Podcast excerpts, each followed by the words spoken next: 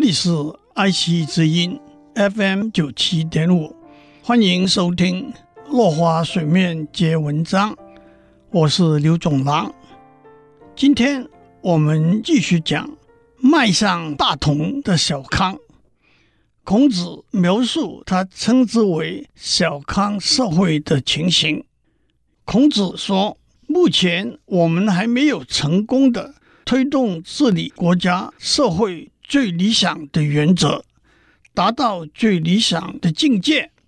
现在的情形是天下成为一家一姓的天下，人人只孝敬自己的父母，只爱护自己的子女，生产财货和付出劳力都是为自己。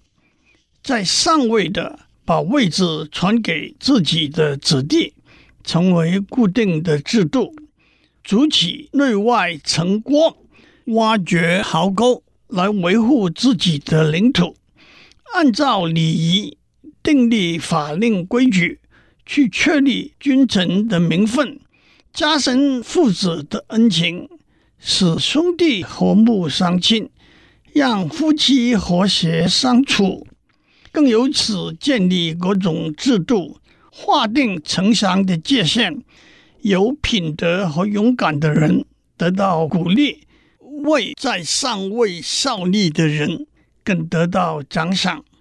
孔子更指出，夏禹、商汤、周文王、周武王、周成王和周公都是这种情形下杰出的领导者，他们小心谨慎地按照制度来治理国家。建立正确的做事准则，忠实地执行这些准则，更让老百姓知道，在这些准则之下，大家是一视同仁的。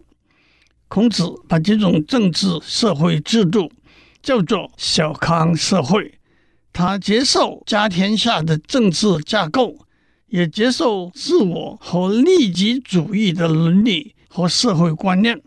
他强调制度，也就是法治的重要，提醒建立遵从制度必须有一致性。但是孔子也指出，在这种制度之下，阴谋诡计就产生了，战争也由此而起了。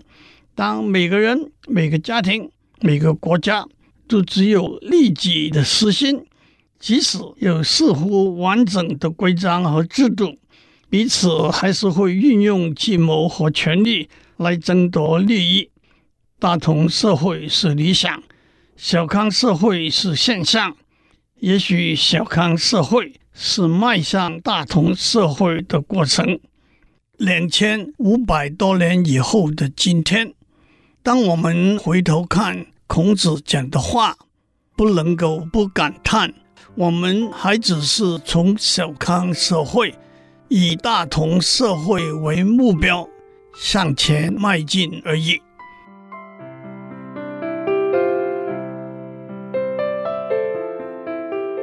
以上内容由台达电子文教基金会赞助播出。